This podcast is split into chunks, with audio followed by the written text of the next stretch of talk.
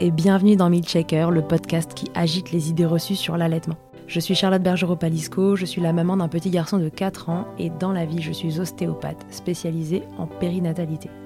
J'ai destiné ma pratique aux femmes et aux enfants, en particulier dans cette période charnière autour de la grossesse, de la naissance et du postpartum, avec une spécificité permettre aux bébés de mieux téter pour mettre en place un allaitement serein en libérant les tensions qui les empêchent de téter correctement. Ce podcast, je l'ai imaginé pour vous offrir des témoignages variés, des expériences de familles qui ont allaité plus ou moins longtemps et avec plus ou moins de facilité. Ici, vous découvrirez l'allaitement sous toutes ses coutures. Vous pourrez aussi vous informer auprès de professionnels, tous spécialisés dans le domaine, qui vous apporteront lors d'épisodes experts les informations les plus justes et savoir vous orienter en cas de difficulté. Mon objectif est très simple, offrir ces informations à toute mère, famille et tout professionnel qui souhaite se renseigner sur le sujet que chacun puisse faire ses choix de façon éclairée et casser les idées reçues qui circulent pour vous rendre l'allaitement plus accessible, plus facile, normal, banal même, et ce qu'importe vos envies et votre projet. Ce qui aide ces informations à se diffuser pour que le plus grand nombre puisse en bénéficier et qui permet à Milchecker de continuer de s'agiter, c'est vous, par vos partages autour de vous, sur les réseaux, vos écoutes, mais aussi vos notes ou étoiles sur les plateformes d'écoute. Alors je vous serai très reconnaissante de prendre une minute pour soutenir ce projet. Et maintenant, place à l'épisode. Je vous présente Chloé, maman de 3 quand vous écouterez cet épisode, mais maman de 2 quand nous l'avons enregistré. Chloé apprend assez tardivement que le diabète de type 1 va faire partie de sa vie, mais assez tôt pour que cela impacte les naissances de ses enfants. Un premier enfant qu'elle n'a pas osé allaiter, pour des raisons qu'elle vous expliquera, et un deuxième qu'elle allaitera durant un mois, jusqu'à l'arrivée d'une mastite qui fera déborder le vase plein de ce postpartum délicat. Car allaiter avec un diabète de type 1, c'est possible, mais cela demande quelques précautions. Et ça peut vous mettre des bâtons dans les roues pour différentes raisons. Spoiler, j'ai trouvé l'expert qui répondra à toutes nos questions dans un prochain épisode. Alors, je vous dis à très vite et je vous souhaite une belle écoute. Bonjour Chloé, bienvenue dans Milkshaker. Bonjour Charlotte, merci de me recevoir.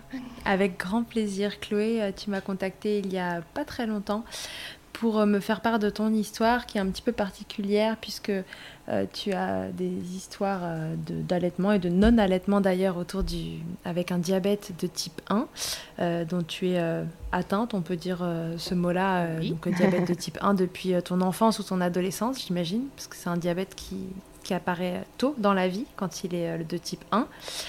Euh, alors d'abord, est-ce que tu peux te présenter à nous, nous dire qui tu es, combien tu as d'enfants et qu'est-ce que tu fais dans la vie?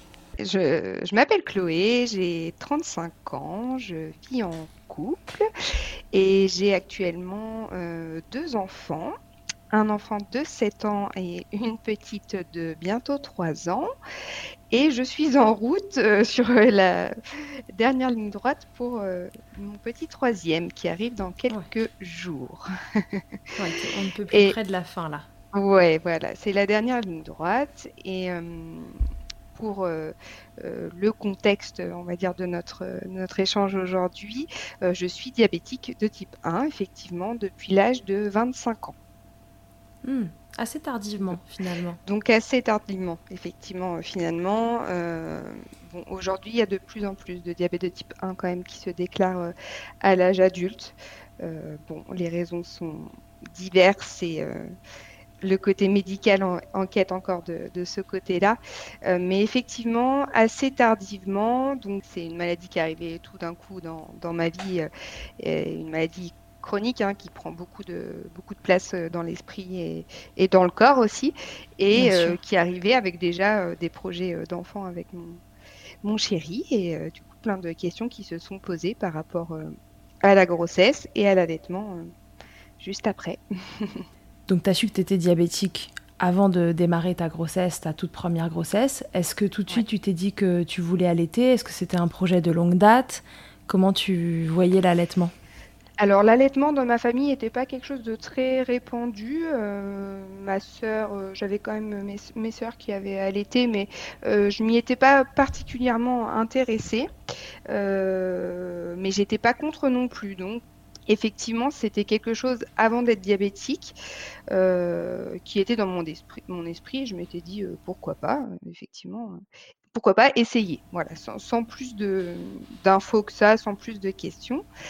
Euh, le problème, entre guillemets, c'est que euh, le diabète de type 1, c'est une maladie auto-immune. Ça veut dire que ce sont mes propres anticorps qui ont attaqué mon pancréas et qui l'ont en partie détruit. Mhm. fait qu'aujourd'hui je ne peux plus euh, sécréter d'insuline et que je suis sous insuline en permanence. Et donc quand on dit anticorps, ce sont quand même les cellules à la base qui sont censées nous protéger des maladies et de diverses, diverses choses. et ce sont bien sûr les anticorps qu'on est censé donner à notre bébé via le lait maternel et dont on revendique et, à, bien des, des, raisons, voilà, l'utilité pour notre bébé. Donc, tu avais peur de donner des anticorps méchants. Voilà. La première réaction, je me suis dit, hmm, c'était quand même un diabète récent parce que quand je suis tombée enceinte de, de mon fils, finalement, euh, ça faisait, hmm, que je te dise pas de bêtises, seulement. Donc, j'ai été diagnostiquée en 2012 et je suis tombée enceinte en 2014. Euh, donc, euh, très rapidement pour une maladie chronique, deux ans après. Et donc, ma première réaction a été, mais finalement, faisant un petit peu moins confiance à, mon corps qui m'avait détruit un petit peu quelque part moi-même. Euh, J'étais pas bien sûre de vouloir donner mon lait et ses anticorps à mon bébé.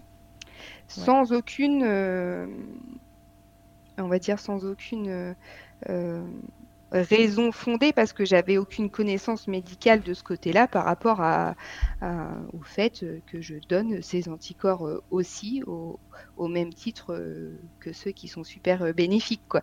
Donc c'était vraiment super instinctif, un truc de tu faisais pas une confiance entière à ton corps à ce moment-là et pour cause tu avais la sensation qu'il t'avait fait un peu défaut avec cette maladie et donc tu t'es dit c'est une question d'anticorps, les anticorps ça passe dans le lait, peut-être je vais pas lui filer ces anticorps là. Exactement. Une réflexion aussi basique que ça, mais finalement euh, qui a mis un gros frein à cette idée euh, d'allaitement pour euh, cette première grossesse, ouais, ce premier bébé. Ok, donc du coup, tu pars dans cette première grossesse et qu'est-ce que tu te dis? Tu vas allaiter ou pas allaiter, non? Ben, au fur et à mesure de la grossesse, il faut gérer le diabète qui va avec, qui se déséquilibre. Ça, c'est évidemment tous les chamboulements hormonaux font que ta glycémie varie. Euh, on connaît assez bien le diabète de grossesse, mais c'est valable aussi pour le diabète de type 1. Et du coup, ça rajoute déjà une charge mentale euh, supplémentaire dans la gestion de la maladie et de la grossesse parce que euh, le bébé subit les variations de glycémie, de sucre dans mon sang que, que moi j'ai. Ça veut dire que potentiellement, on a tendance quand même à faire des bébés qui sont plus gros à la naissance et que souvent, voilà, on est euh, déclenché euh, pour, euh, pour nos accouchements un petit peu plus tôt que, que, les 41 semaines d'aménorrhée pour éviter d'avoir un bébé trop gros parce qu'il il y a un petit risque quand même de, de vieillissement prématuré du placenta fait que souvent on est déclenché. Donc on est déclenché, donc ça rajoute vraiment beaucoup de d'appréhension déjà aussi euh, à l'accouchement. Euh, ça rajoute euh, à la grossesse cette pression qu'on a déjà pour soi-même, mais là, quand c'est pour son enfant, évidemment, c'est encore plus présent, cette pression d'équilibre glycémique. Et personnellement, pour cette première grossesse, je suis partie en me disant, bon, là, je le sens pas, ça va faire trop rajouter au reste, au déclenchement, en l'occurrence à une première césarienne. J'ai préféré ne pas partir pour un allaitement, même un essai. Voilà, je, j'ai, préféré euh, ne, pas euh, essayer euh, d'allaiter, ce qui m'a convenu pour ce premier, pour ce premier bébé. Donc, C'était ça qui était rassurant pour toi à cet instant-là. Est-ce que tu mm, avais quand même croisé des pros sur ton chemin et à qui tu avais posé la question ou non Cette idée, en fait, tu l'avais déjà enterrée dans ta tête avant même euh, d'aller poser les questions et donc du coup, à ce moment-là, tu t'es pas plus renseigné que ça? Alors, je m'étais renseignée un petit peu sur euh, l'allaitement, mais euh, je n'avais pas croisé sur mon chemin, on va dire, de, professionnels de santé qui, qui ont été capable, enfin je dis ça, c'est pas une question forcément de, de, compétences, mais peut-être aussi de, de structure où j'ai été suivie, je sais pas, mais en tout cas, personne n'a été capable de m'expliquer dans les faits que c'était possible euh, d'allaiter, que les bienfaits de l'allaitement étaient euh, bien sûr euh, tout aussi bénéfiques pour, pour mon enfant, même avec ce diabète, et que à part une petite organisation, on va dire logistique peut-être en plus, c'était tout à fait possible. Donc effectivement, euh, j'ai pas croisé de professionnels de santé dans, dans, dans, ce projet de première grossesse et je suis partie sur un allaitement avec des préparations commerciales. Bon, ça s'est bien passé? Ça s'est bien passé pour mon enfant, effectivement. Euh, et pour, moi, euh, j'y ai pas trop pensé sur le coup. Mais par contre, voilà, quand je suis tombée enceinte de ma fille quelques années après, j'avais déjà une envie plus présente euh, d'avoir un contact euh, rapproché avec euh, mon enfant via l'allaitement, de lui donner mon lait pour tous les aspects pratiques aussi que ça peut avoir et, mmh on connaît ça. voilà, donc je me suis déjà un peu plus informée. auprès de la maternité dans laquelle j'ai été suivie avec des ateliers, enfin avec un atelier sur l'allaitement, euh, un atelier euh, avec ma sage-femme euh, libérale et puis un livre sur l'allaitement pratique, voilà, qui, m'a bien aidé à ce moment-là. Mais toujours pas de réponse vraiment sur la partie diabète, en tout cas. Ouais, donc du coup, tu pars sur un projet d'allaitement cette fois, mais sans avoir encore de réponse sur tes questions initiales, c'est ça? Exactement. Ok, qu'est-ce qui fait que cette fois, tu te dis, bah, je vais le faire quand même? Il y a quelque chose, tu t'es rassurée euh, sur... Euh, alors, je, pense euh, effectivement, maintenant que tu me le dis, bon, déjà, j'avais repris un peu confiance par rapport à, mon corps, à mon propre corps et à la gestion de mon diabète, de ma glycémie, moi, avec moi-même, mon matériel. Donc, je me sentais déjà un peu plus rassurée de ce côté-là. Probablement aussi, j'étais devenue maman, donc cette première expérience euh, avec euh, euh, mon premier enfant m'avait donné un petit peu confiance. Et j'avais quand même, ma diabétologue m'avait quand même dit qu'il n'y avait pas de risque pour mon enfant, que le principal risque à l'allaitement était le fait que ça pompe de l'énergie au moment où tu allaites et que euh, j'avais un petit risque d'hypoglycémie un peu plus important euh, euh, suite à la TT ah. et qu'il fallait prévoir un petit resucrage, ce qui dans, pour quelqu'un qui est diabétique de type 1 est tout à fait simple à prévoir. Classique. Mmh. Voilà, classique. Donc elle m'avait quand même rassurée sur, sur ce côté anticorps qui passe dans le lait mais de façon très, euh, très globale. Donc j'avais retenu ça et je m'étais dit, euh, retiens que le positif, euh, il n'y a pas de risque pour ton enfant, au contraire. et voilà, c'est tout. Donc j'étais partie avec ce, projet d'essayer absolument, effectivement. Ouais. En tout cas, ça avait suffi à te rassurer et tu t'es dit, cette fois-ci, on va essayer.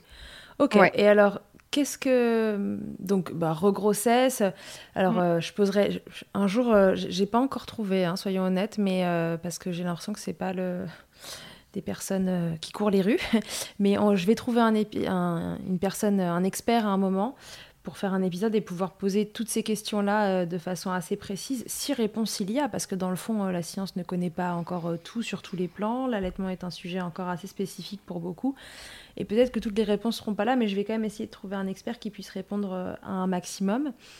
Euh, parce que se pose la question aussi, tu vois, de est-ce que vous êtes plus sujette au diabète gestationnel aussi euh, quand vous êtes diabétique de type 1 ou est-ce que le diabète de type 1, voilà, est la seule chose qui peut arriver au pancréas à ce moment-là, il n'y a pas de diabète gestationnel qui se met en route. Enfin, en tout cas, il y a plein de variations pendant la grossesse qui font que déjà, vous avez une surveillance qui est accrue.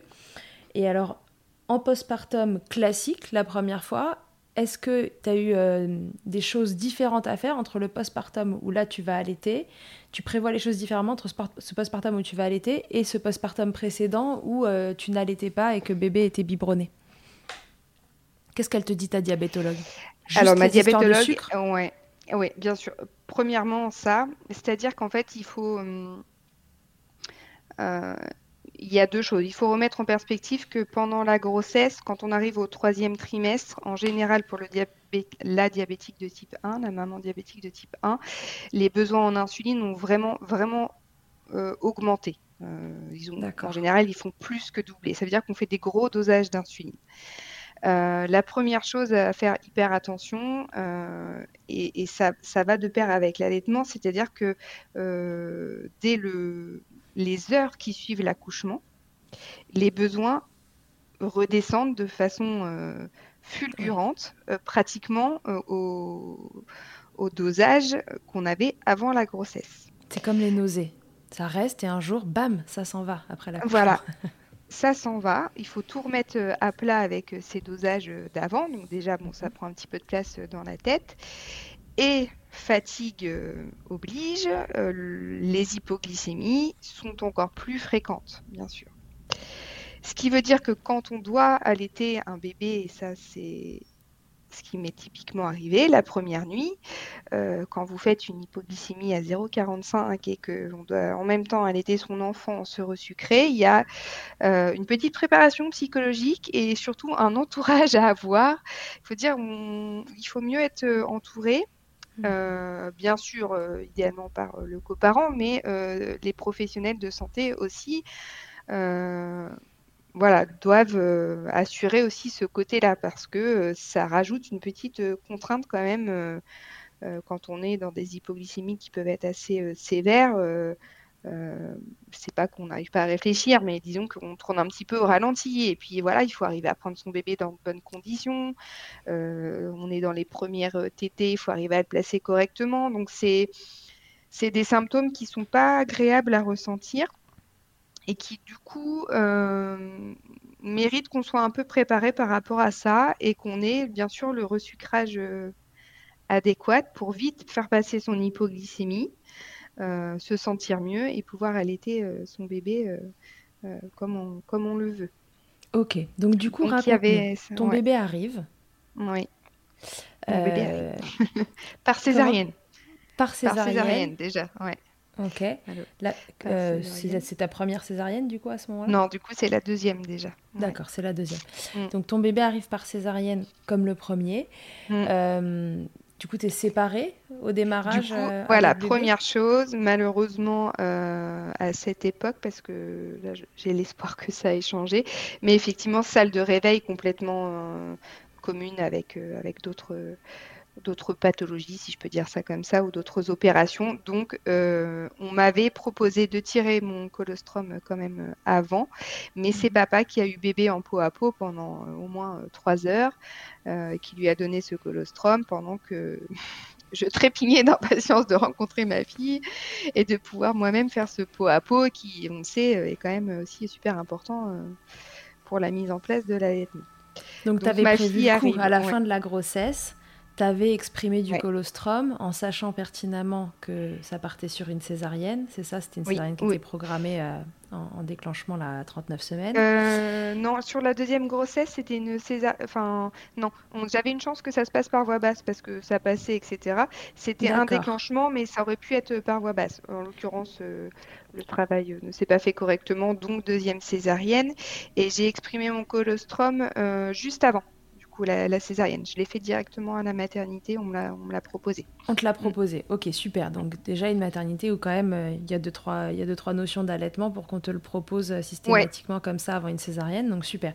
Papa donne le colostrum, et puis au mhm. moment où tu retrouves euh, ton bébé, comment, comment ça démarre cet allaitement sur fond de diabète de type 1 qui doit se réguler lui-même en postpartum?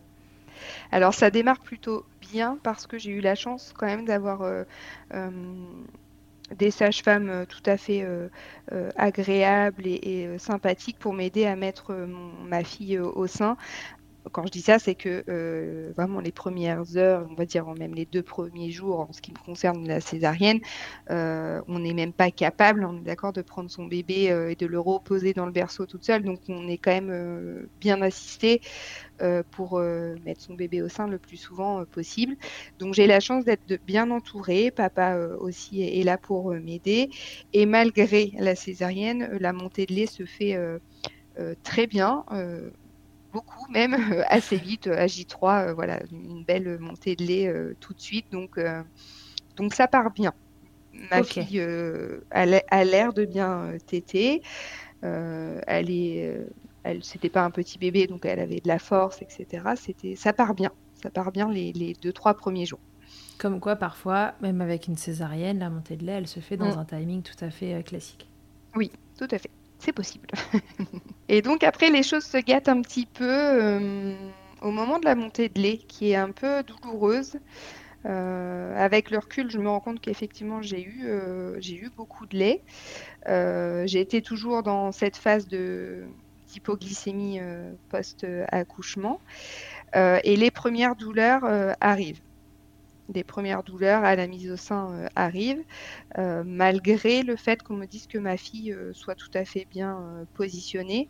une sensation quand même de poitrine assez, assez dure, une injection du lait assez forte. J'avais l'impression d'étouffer, enfin, c'était pas juste une impression d'ailleurs, j'ai étouffé un peu ma fille des fois au tout départ de la mise au sein. Est-ce que, est que dans les 48 premières heures, là déjà, enfin, ou 72 avant la montée de lait, mmh. Est-ce que déjà, tu as euh, ces signes dont on t'a parlé pendant les tétés, tu vois, de, glycémie qui descend, euh, de devoir euh, te resucrer, etc. Et si oui, bah, quel signe ça donne finalement une hypoglycémie? Parce que tout le monde ne connaît pas ça. ça mm. va être intéressant que tu nous dises ton ressenti.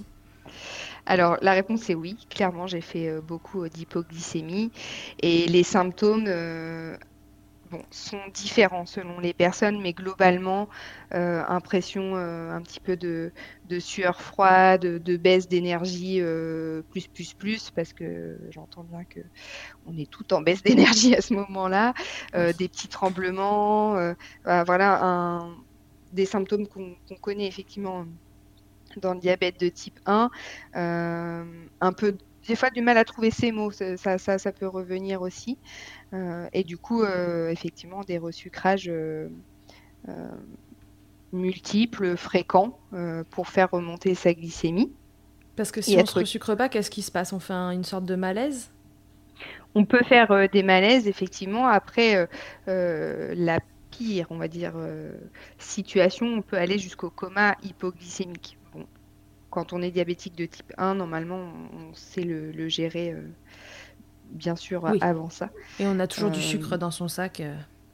Voilà, mais de façon pratique, euh, la petite compote qu'on a habituellement à la maternité peut être posée sur une table qui est un peu trop loin à 3 heures du matin. On peut pas se lever parce qu'on est en mode césarienne. Ben voilà, c'est il faut aussi être préparé à accepter de demander peut-être plus d'aide euh, mm. appeler euh, les, sages-femmes euh, la nuit pour, bah, voilà, pour juste récupérer la compote parce qu'on est en hypoglycémie et que, et que c'est le moment de se resucrer et d'allaiter son bébé. Ok, donc du coup, tu en vis déjà pas mal comme ça dans les 48-72 premières mm. heures. La montée de lait arrive et donc là, tu disais, il y a quelques douleurs qui commencent à apparaître, ton sein est très tendu, beaucoup, mm. beaucoup de lait, la petite s'étouffe un peu en démarrage de tétée. Voilà, euh, jusqu'à euh, une nuit, alors je crois que ça c'était à J4, où euh, vraiment les douleurs sont importantes pour moi, la fatigue bien sûr, les émotions, tout ça. et donc une des sages-femmes me propose des bouts de sein en silicone euh, pour m'aider à mettre ma fille euh, au sein dans un premier temps. Euh, on m'a pas tellement proposé de changer de position par rapport à la césarienne, donc on part sur cette solution qui me soulage bien cette nuit-là premières heures du jour d'après ensuite et voilà, je, continue comme ça le temps, le temps de la mat avec les, bouts de sein. Euh, j'ai bien conscience que hum, c'est pas une solution euh, durable, mais euh, voilà, sur le moment, en tout cas, c'est ce que je choisis de faire pour continuer l'allaitement, pour tenir bon, pour voilà. Et puis en même temps, les sages-femmes vérifient la succion de, de, ma fille et voilà, d'après elle, ça se passe bien, la petite reprend du poids, donc il n'y a finalement aucune inquiétude par rapport à, l'efficacité de l'allaitement. Euh, je pense avec le recul, c'était plus une question de quantité euh, de lait déjà mm. au tout départ euh, me concernant et du coup peut-être je sais pas, peut-être avec le recul, mais j'aurais dû mettre plus ma fille au sein ou commencer à déjà à exprimer mon lait manuellement sous la douche si c'est possible pour me soulager un petit peu effectivement. Bah, là, en tout cas, la montée de lait est importante et la solution à mm. ce moment-là, c'est les bouts de sein qui toponnent un peu, euh, j'imagine, l'intensité avec laquelle le lait arrive dans la bouche de bébé. Tu sais que c'est pas une solution euh, sur le long mm. terme, mais à ce moment-là, ça permet de, de continuer, quoi. Oui. Tu restes comme ça jusqu'à la fin de la matière. Après, tu rentres mm. euh, à la maison. Comment tu te sens à cette période-là? Est-ce que tu es, rassurée par rapport à ton diabète? Tu fais beaucoup de variations Ça t'inquiète un peu? Comment tu te sens? Alors ça m'inquiète pas parce que euh, j'avais euh, une première expérience euh, déjà, donc par rapport à mon diabète, je, sais que ça va, ça va varier. Après, c'est difficile physiquement parce que la répétition des hypoglycémies fait qu'on est bien sûr crevé. c'est aussi difficile à gérer pour pour le papa, moi, à cette époque-là, parce que euh, euh, lui, par rapport à l'allaitement, euh, n'y connaît pas grand-chose. Je me suis informée un peu moi, on en a parlé, mais finalement, lui sans plus.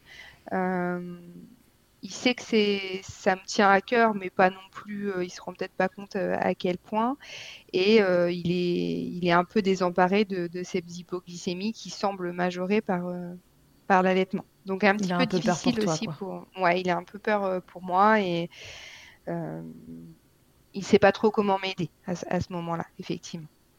Ok. Du coup, qu'est-ce qu'il te dit? Il te dit oh là là, euh, t'es sûr que tu veux allaiter euh, parce que là.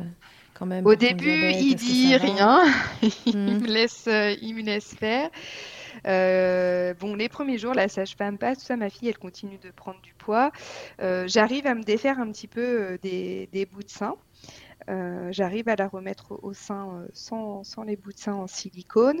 Euh, après, les premières questions par rapport à l'allaitement aussi arrivent, c'est-à-dire que ma fille bah, demande énormément le sein, semble bien sûr avoir des tétés nutritives, mais aussi des tétés, voilà, juste de confort, de câlin. Et ça, j'étais peut-être pas non plus assez préparée.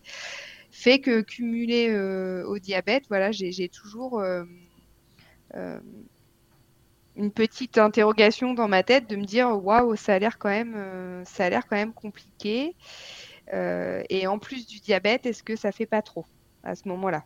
Ça, ça devient un peu une charge supplémentaire que, avec la fatigue et tout ça, tu as un peu de mal à, à gérer, c'est ça? Un peu de mal à gérer. Et puis, euh, malheureusement, dans les jours qui ont suivi, ça, ça, ça s'est euh, aggravé au niveau des douleurs. Donc les douleurs sont, sont revenues.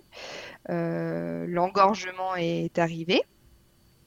Aïe. Et voilà, donc aïe. Là-dessus, pas hyper bien entouré de mon côté, c'est-à-dire que j'ai pas, j'avais pas vraiment les, les ressources, je veux dire, ni familiales ni professionnelles pour me dire euh, comment euh, désengorger.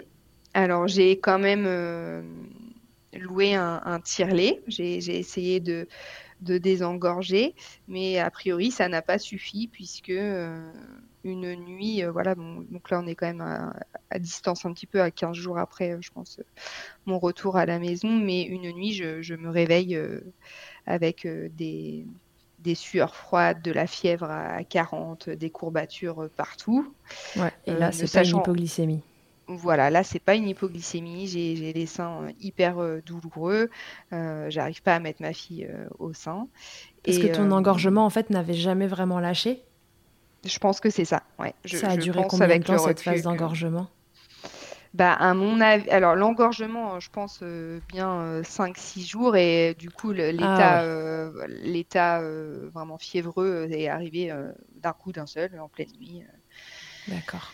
Bien sûr, on rappelle que l'engorgement, on essaie de ne pas le faire durer plus de 48 heures. Si ça dure plus de 48 heures, il faut que vous consultiez. Quand ça traîne, ce canal qui ne s'est pas vidé va finir par s'inflammer ou s'infecter voilà, ou les deux. Donc 48 heures les engorgements, on le répétera, mm. je pense jamais assez, mais le sein qui est dur, c'est pas grave, mais si ça se vide pas et que ça dure plus de deux jours, on fonce consulter. Vas-y, tu peux continuer. Cet état inflammatoire, comme tu le dis, est arrivé bien sûr un week-end en pleine ah, bah oui. avec le, quotidien aussi euh, de papa, du, de mon fils, il fallait faire des choses, etc. Et je me retrouve un petit peu euh, toute seule euh, dans mon lit, hein, parce que j'avais vraiment du mal à me lever, avec un diabète complètement déséquilibré. Donc là, on parle plus justement d'hypoglycémie, mais on parle d'hyperglycémie, parce que dans le diabète de type 1, il faut savoir un simple rhume hein, peut déséquilibrer un, diabète temporairement et ah. faire des hyperglycémies. Donc là, cet état inflammatoire fiévreux euh, qu'aujourd'hui, bah, grâce à checkers, j'ai compris ce que c'était, mais euh, j'étais complètement euh, perdue, désemparée. j'ai juste passé un coup de fil à mon médecin traitant qui lui-même savait pas très bien quoi me dire, et donc je me retrouve fatiguée, douloureuse, fiévreuse et avec un diabète au plafond. Ouais, c'est la totale. Tu as ta mastite, mais tu sais pas ce que c'est. Tu as ton diabète qui part en cacahuète. Tu as de la fièvre, tu sais pas ce que tu as. ok, ça va. Exactement. Là, je, là, je perds pied. Oui, je perds pied, je me dis, euh, je me dis, c'est trop dur. à ce moment-là, je me dis, euh, je me dis, ça vaut pas le coup. Les, les, et puis t'as pas en face de toi un professionnel de santé qui te dit, mm. ok, alors ça doit être ça. Euh, voilà les options qui s'offrent à vous, dont celle en effet de d'arrêter l'allaitement si c'est trop mm. compliqué, etc. Mais t'as pas quelqu'un en face qui te donne toutes les options et qui va te soutenir dans celle que tu choisis, quoi. Ouais, qui, qui, met des mots sur ce que c'est, euh, mm. que cette mastite inflammatoire et que c'est possible d'en sortir et que oui, ça fait mal et, et, mais on peut y arriver et que là le diabète est déséquilibré mais en soi euh, euh, voilà c'est moins grave, c'est mon bébé est plus dans mon ventre, je suis déséquilibrée un petit peu, je suis en hyper mais ça va pas durer et, et on sait que ça en soi, ça n'a pas de conséquences sur ma santé, euh, sur les, complications du diabète, d'être en hyper euh, quelques heures ou quelques jours, euh, le temps de plus être malade comme, comme si on était grippé en fait. Mais sur le moment, l'état émotionnel, l'état de fatigue, le quotidien de la maison à gérer fait que je me décourage complètement. Et, voilà, je, je suis au fond de mon lit en train de pleurer. ouais, j'imagine. Mais alors, du coup, comment ça se passe? Parce que si je comprends bien, tu n'es même pas au courant que tu es en train de faire une mastite là. Mm. oui, sinon je suis pas au courant. Je vois bien que mon. Comment tu traites problème, ton euh, affaire là? Parce que tu as ton diabète qui est déséquilibré, tu as de la fièvre, euh, mm. tu as mal au sein. À ce moment-là, du coup, comment tu la traites cette mastite? Personne s'en occupe? Qu'est-ce qui se passe? C'est quoi la suite? Eh ben, pour être tout à fait honnête avec, avec toi, je, je m'en souviens à peine. C'est-à-dire que euh, je me rappelle qu'on a pris la décision. Euh, je me dis mon Dieu pour ma fille euh, quelle horreur mais en fait d'arrêter hein, voilà du jour au lendemain on s'est dit bon voilà ça fait que ça fait que trois semaines euh, on va la passer au biberon. De toute façon, il n'y a pas le choix, j'arrive pas à la mettre euh, au sein. Et puis, euh, en fait, ce qui s'est passé, c'est que dans les jours qui ont suivi, bah, j'ai tiré, j'ai désengorgé et j'ai sevré ma fille en, quelques jours avec des pleurs à chaque fois que je lui donnais un biberon. S'en est suivi voilà, un petit état de déprime me concernant. Parce qu'en fait, je, je regrettais ce que j'étais en train de lui faire, je regrettais euh, le fait de ne pas pouvoir euh, continuer. Bien sûr, euh, évidemment, elle cherchait, elle cherchait le sein. Alors, je le truc, mais en gros, elle prenait. J'ai eu une chance, c'est qu'elle prenait très bien les biberons. Donc en fait, elle allait très bien, elle dormait super bien. Mais quand elle était sur moi, bah, elle cherchait le sein et, et j'avais envie de lui donner. Alors j'ai quand même pris contact avec une consultante euh, de la Lecce League euh, qui m'a dit que c'était possible de la remettre au sein, euh, qui, qui, a commencé à m'expliquer les, choses. Mais là, je pense que j'ai eu un manque de confiance. Le fait d'avoir basculé d'un coup sur les biberons, bah, papa qui prenait aussi plaisir à donner les biberons, je n'ai pas osé la remettre au sein de peur de, de, de peur encore d'avoir un échec et de finalement de de la repasser au biberon ensuite. Enfin bref, j'ai pas voulu la reperturber et euh, j'ai eu peur de la remettre au sein avec beaucoup beaucoup de regrets et beaucoup de ouais de larmes sur sur les, les semaines qui ont suivi par rapport à ça. Ouais, bah oui, j'imagine. Donc du coup, Mm. tu t'es débar- débarrassé de ta mastite, enfin de cet état inflammatoire un peu euh, seul en tirant, ça a fini par, euh, par Oui, lâcher. co- complètement seule en fait, oui, effectivement.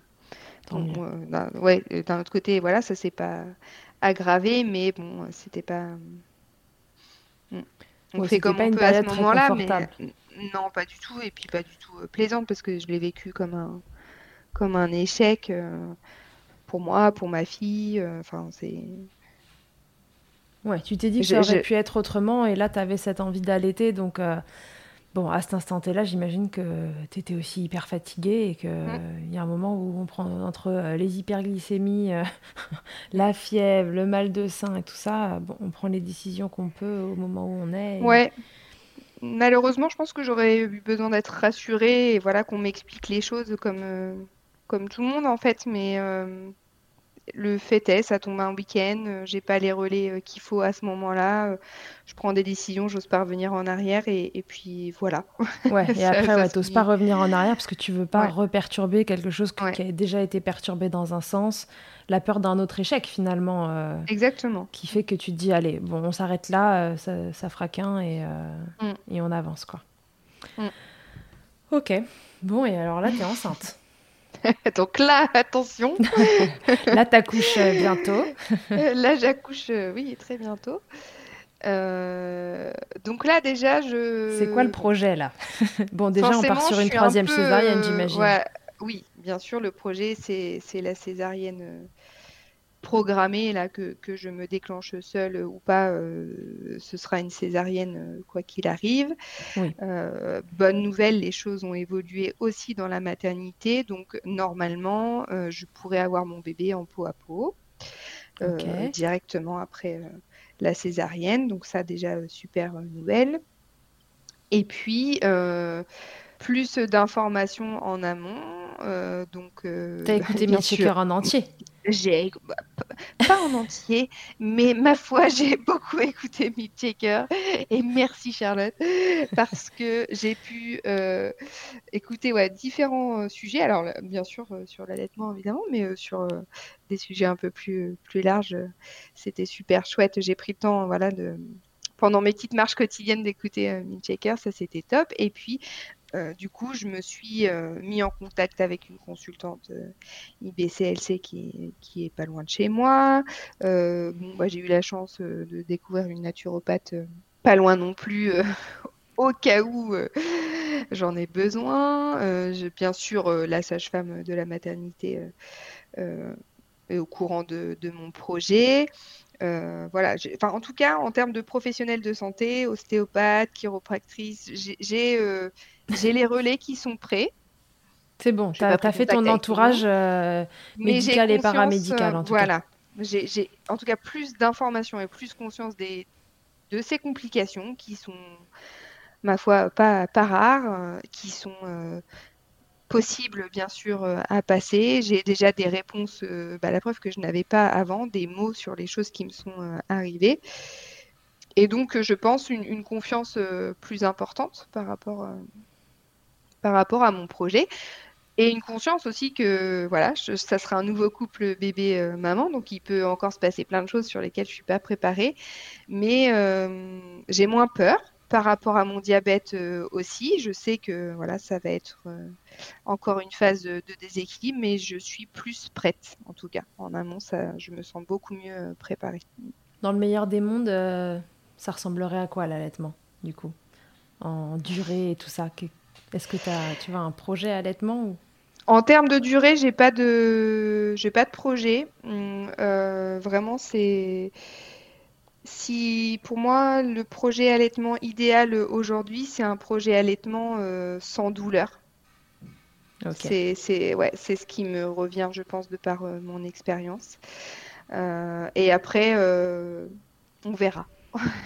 Ok, Là-dessus, tu te laisses verra, ouais. porter. Tu vas voir comment Ouais, ça se me, passe. oui, oui, je me laisse porter. euh, voilà, tout ce que je souhaite, c'est un bébé qui aille, euh, qui aille bien, euh, qui t'aide bien, et, et moi qui le, et voilà, un allaitement serein, en fait, Il te reste un peu d'appréhension finalement rapport aux problématiques qu'un allaitement classique peut apporter ou des appréhensions par rapport à ce qu'un allaitement classique plus un diabète peuvent amener, peut amener?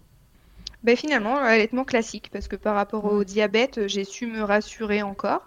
Alors, euh, j'ai reposé les questions hein, par rapport euh, aux anticorps. euh, effectivement, euh, la réponse qu'on m'a donnée n'est pas une réponse hyper euh, précise, mais euh, les anticorps qu'en fait qu'on fabrique quand on est diabétique de type 1 et qu'on attaque son, son propre euh, pancréas euh, peuvent euh, durer, peuvent être présents plus ou moins longtemps euh, après. Donc peut-être que j'en ai plus, peut-être que j'en ai encore, et peut-être que j'en ai qui peuvent passer dans mon lait. Effectivement. On m'a donné cette réponse, mais euh, je n'ai aucune idée de la quantité. Et surtout, euh, ce qu'il a été prouvé dans les études, c'est que les bienfaits de, l'allaitement sont bien majoritaires et bien supérieurs au fait de, transmettre ces petits anticorps qu'on qu'on voudrait pas. Donc ça, ça a été une, une première, euh, une Ouais, comme on dit, la euh, balance bénéfice-risque penche euh, Exactement. dans le sens des bénéfices. Exactement. Euh, voilà. Et puis ensuite, d'un point de vue euh, très euh, matériel, au- aujourd'hui, euh, dans le diabète de type 1, on a quand même des systèmes de suivi de ces glycémies qui sont plus précis, qui sont de- plus en continu dans la journée et la nuit, fait que je suis aussi rassurée de ce côté-là. Donc finalement, mes appréhensions, elles concernent plus euh, aujourd'hui un allaitement euh, euh, classique par rapport aux possibles crevasses, etc., que mon diabète. Mais le, recul aussi que m'a donné Mitchecker, c'est que ce sont des questions qui restent un petit peu en suspens, je pense, pour les mamans diabétiques de type 1, parce qu'il n'y a pas assez peu de réponses des professionnels de santé de, ce côté-là sur, sur ces anticorps, sur le fait que euh, mon propre taux de sucre dans le sang va faire varier le taux de sucre euh, dans mon lait. Mhm. Et alors, si, si je donne un quid de si je donne un lait euh, trop sucré, euh, pas assez sucré, mais je sais pas, est-ce que c'est il y a un temps de retard C'est-à-dire que si je fais une hypoglycémie, une hyperglycémie dans l'après-midi, est-ce que euh, Bah, faut que tu fasses une hypo après pour équilibrer. Non, je plaisante. euh, La non. médecine euh, Mais dans l'idée, je, voilà, je sais pas dans quelle mesure, enfin, tu vois, quel Non, mais temps bien sûr, c'est une question qui va se être pose. synthétisé, enfin, comme, comme, comme pour d'autres choses. Mais ouais, c'est c'est des questions que j'ai pas de réponse aujourd'hui. Alors, ça me fait moins peur. Je, je, je suis absolument persuadée que les bénéfices de l'allaitement sont, sont supérieurs et voilà que je, ce sera bien pour mon, pour mon bébé. Mais euh, Ouais, mais c'est des voilà, questions ça, il n'y a pas ouais, de réponse euh, questions, sûre. ouais. Bah écoute, je, promis, hein, je, je me mets sur le dossier. Je vais chercher. Je vais chercher. Je sais pas si on aura toutes les réponses, mais en tout cas, on va les chercher. Non, ça serait top pour tout le monde. Mm. Bien, bien, bien. Et donc le papa, là, comment il le voit, ce troisième allaitement? Il est partant? Il est partant. euh, il Vous a avez aussi. reparlé de euh, la con- deuxième expérience euh, Oui, du coup, euh, au fur et à mesure de mes écoutes de Milchecker, euh, je, je lui expliquais euh, les choses de ce qui s'était euh, passé et euh, voilà des, des, des- des réponses que j'avais finalement obtenues euh, a posteriori. Euh, je l'ai surtout préparé au fait que effectivement c'est un vrai souhait de, ma part, euh, même si je sais pas combien de temps, etc. J'ai envie que ça marche. Euh, et que si mon diabète est déséquilibré ou si j'ai des douleurs, lui-même est au courant des relais possibles, de- des façons de m'aider et d'éviter évidemment de, dire bon bah peut-être on va peut-être arrêter là, ça a l'air un peu dur. Donc du coup voilà, il sait il sait mieux aussi, il est plus informé euh, Ouais. aussi. Et de Donc, tes euh, envies et de ce que ça implique. euh, donc, a priori, il devrait aussi, du coup, pouvoir être plus soutenant parce que finalement, quand on ne connaît pas et qu'on ne sait pas exactement quel est le projet, euh, enfin voilà, qu'on n'a pas pris conscience de l'importance euh, de l'allaitement pour toi, c'est difficile hein, dans ces Mm. cas-là pour, euh, pour le Ah, bien coparent sûr. de, Mm. de savoir comment se placer face à ça. Et puis quand ils nous voient, c'est comme à l'accouchement, quand ils nous voient pas bien, s'ils sont pas informés, très vite ils sont là, oh là là, pff, ouais, voilà, enfin c'est face à l'impuissance euh, de, de ce genre de situation. Si la solution euh, peut être euh, la plus rapide possible, ils prennent plutôt Oui, et puis en, en, en l'occurrence, pour ma fille, c'est pas lui qui m'a dit arrête, c'est lui et moi. Donc, bien sûr, là, il m'a pas contredit en ce sens, parce que c'est moi-même qui ai trouvé ça, qui ai perdu pied à ce moment-là. donc, de toute manière, il n'aurait pas pu aller dans un autre sens puisque on allait dans le même sens de l'arrêt de l'allaitement quand ouais. Mm. Euh, qu'est-ce que tu pourrais donner comme conseil, du coup, euh, si tu as un petit conseil à donner à une maman qui allait, peut-être une maman qui serait dans ta situation ou qui, se renseigne sur l'allaitement, qui est diabétique de type 1 et qui se dit euh, ben, est-ce que je vais allaiter ou est-ce que je vais pas allaiter Ce serait quoi ton meilleur conseil? Mon meilleur conseil, ce serait de poser euh, les questions, effectivement, euh, aux professionnels de santé, aux diabétologues ou, euh, aux sages-femmes, pour se rassurer et se dire que, que c'est tout à fait possible et bénéfique. Surtout, l'allaitement reste possible et absolument bénéfique, même quand on est diabétique de type 1. Mmh. et le deuxième conseil, ce serait d'autant mieux se préparer voilà, aux variations de glycémie qui arrivent après euh, l'accouchement et qui peuvent être euh, quand même euh, assez violentes et qui vont se rajouter bien sûr à, toutes les questions qui vont se poser au départ. Donc d'être prête de le savoir et d'avoir ces petits resucrages euh, toujours euh, à portée de main, en plus de son petit matériel mm. de son bébé et, et de ses seins. Voilà. Ça fait un sac à langer qui commence à exploser là. Hein. Ouais, exactement. Le matos pour bébé, le sucre, euh, l'appareil. ouais, mais c'est aussi l'occasion de se faire plaisir, on peut le voir. comme, ouais, carrément. voilà, comme un moment où et ben, on a le droit de manger un petit truc euh, sucré euh, qu'on aime bien. Euh, donc c'est aussi l'occasion, bah, voilà, avant, avant l'accouchement, de, de, se trouver ce qui nous convient. Donc bien sûr du sucre, mais aussi des, des choses hein, riches en fer et tout ça pour nous remonter, nous requinquer. Mais du en coup, chocapic, voilà. chocapic et Nutella autorisé quoi. ouais, c'est en tant que diabétique de type 1, je peux pas dire ça, mais euh, du coup, ça, ça remonte vite, mais ça redescend vite aussi derrière. Mais euh, ouais, ça redescend trop vite. Qu'est-ce que c'est d'ailleurs un bon resucrage? Ouais, bah un bon resucrage, c'est un resucrage euh, qui effectivement fait remonter assez vite la glycémie. Donc ça, c'est certain qu'il faut du sucre rapide, mais c'est aussi un resucrage qui dure dans le temps. Euh, qui ne fait pas juste un pic et derrière euh, qui retombe instantanément. C'est-à-dire qu'on après, avec deux choses, un truc rapide pour que ça revienne vite et un truc plus lent pour que... Normalement, oui, effectivement. Mm. Après, chaque, euh, chaque personne diabétique de type 1 est unique en son genre et a déjà normalement ses petits resucrages habituels, donc je ne vais pas vraiment donner de, de conseils par rapport à ça, mais par rapport à la glycémie, effectivement, il faut à la fois remonter assez vite et que ça dure un petit peu dans le temps. Ouais, et maintenir. Donc voilà, pas de Nutella toute la journée non plus. Non, c'est pas une bonne idée. Non, non, Mais quoi qu'il arrive, que vous soyez diabétique ou non, le Nutella n'est pas une bonne idée. Désolée pour Ferrero, chez qui je n'ai bien sûr aucune action. Euh, bien, bien, bien. Euh, Chloé, est-ce que tu penses que tu nous as tout dit au sujet de, de tes expériences et euh, liées au diabète de type 1 bah, je me reposais aussi une, une question euh, par rapport à ce qu'on s'était dit. Euh, je parlais bien sûr ouais, des anticorps, mais finalement en écoutant aussi euh, Checker et les histoires de, de candidose, je me suis aussi dit que le terrain plus sucré, je me suis posé la question, voilà, si le terrain plus sucré euh, de base chez nous était aussi un terrain favorable euh, à ça. Ça, c'est une question euh, peut-être à poser aussi. Bonne question, je la poserai à l'expert. Ah, ouais, parce que je. Parce que tu vois, en disant Nutella, Ferrero, Chocapic et tout ça, je me suis dit, bon, bah, faut pas se choper une candidose dans la foulée parce que sinon. on s'en sort pas. Quand j'ai entendu ça, je me suis dit, tiens, c'est vrai que finalement.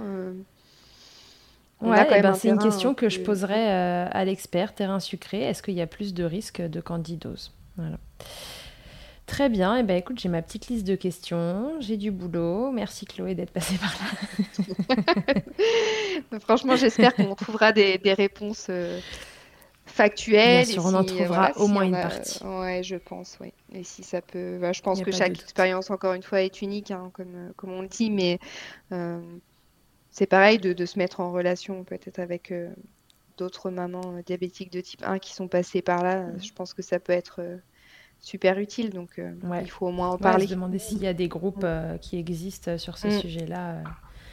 Tout à fait. Bon, bah, écoute, je cherche cet expert. Je ne sais pas s'il sera plus difficile à trouver et à interroger que Céline Dion, mais en tout cas, j'en fais mon affaire. parce que j'aurai Céline Dion et j'aurai cet expert du diabète, je vous le on dis. Y croit, on y croit. Bah oui, j'y crois à fond. Alors avant de se quitter, Chloé, est-ce que tu veux bien répondre à mon interview Fast Milk? Allez, c'est parti. Chloé, qu'est-ce que c'est ta tétée la plus insolite?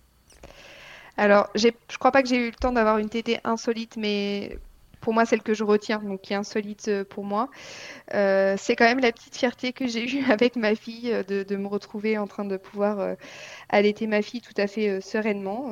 il y a quand même eu quelques tétés sereines.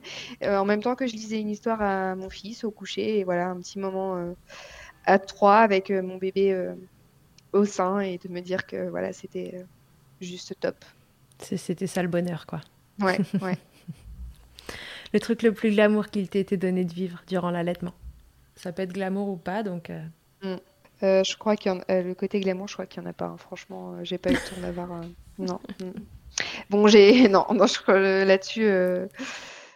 Non, il y a rien de glamour dans cette histoire. Non, franchement, non. je crois que j'ai pas eu le temps d'avoir cette petite expérience. ok, ce sera pour la prochaine fois. Ouais. Ta position préférée dans le Kama Sutra de l'allaitement, Chloé? Euh, ça a été très vite euh, la Madone inversée. Mm. J'étais assez euh, à l'aise avec cette, cette position, effectivement. Ok. Et si en un mot, tu pouvais me résumer ton allaitement? Je dirais qu'il a été variable, au même titre que mon diabète. C'est-à-dire qu'il y a eu de... j'ai eu le temps d'avoir de très beaux moments et, de, de, très mauvais. Donc assez contrasté, voilà. Mais je mettrais ce mot-là, contrasté, oui. Quel mot t'aimerais mettre sur ton troisième allaitement? Serein. Ok, cool. J'ai hâte de connaître la suite. Oui, moi aussi. Ça arrive bientôt. ok, merci beaucoup Chloé. C'était euh, vraiment euh, super d'avoir ton expérience autour de ça.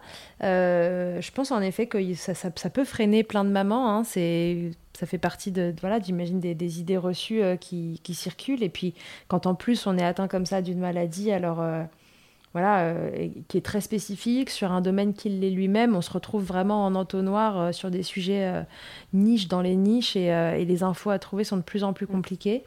donc voilà, je le répète, promis, j'essaie de, de, trouver quelqu'un pour répondre à toutes ces questions qui sont, je pense, assez importantes parce que le diabète de type 1 touche quand même beaucoup de monde. Et donc, si aujourd'hui on dit que l'allaitement est de plus en plus recommandé, ben, on va avoir de plus en plus de mamans concernées par ce sujet-là. Donc je m'en fais une mission, je, trouverai des réponses à ces questions. Merci beaucoup en tout cas d'avoir ouvert le sujet, de m'avoir écrit euh, pour m'en parler. Et puis euh, je pense qu'on se retrouve très vite pour que tu nous racontes la suite de l'histoire. Avec grand plaisir. Merci Chloé. À tous et à toutes, à très bientôt dans Milcheck. Merci d'avoir écouté cet épisode. S'il t'a plu, je te rappelle que tu peux t'abonner, noter sur ta plateforme d'écoute préférée et faire voyager ce podcast pour que l'information circule au maximum. Et si toi aussi ton histoire vaut le coup d'être entendue, que tu as envie de réagir à l'un des thèmes abordés dans le podcast avec ton expérience, tu as la possibilité de me laisser un vocal de maximum 5 minutes pour me raconter ton histoire ou un épisode marquant de ton allaitement. C'est très simple, tu te rends sur mon site internet milchecker.fr, tu cliques sur le lien qui s'affiche pour témoigner et peut-être que tu t'entendras bientôt dans un épisode. Toujours sur milchecker.fr, tu retrouveras tous les épisodes enregistrés depuis 2020. Ils sont là pour t'apporter toujours plus d'informations et de transmissions autour de l'allaitement maternel.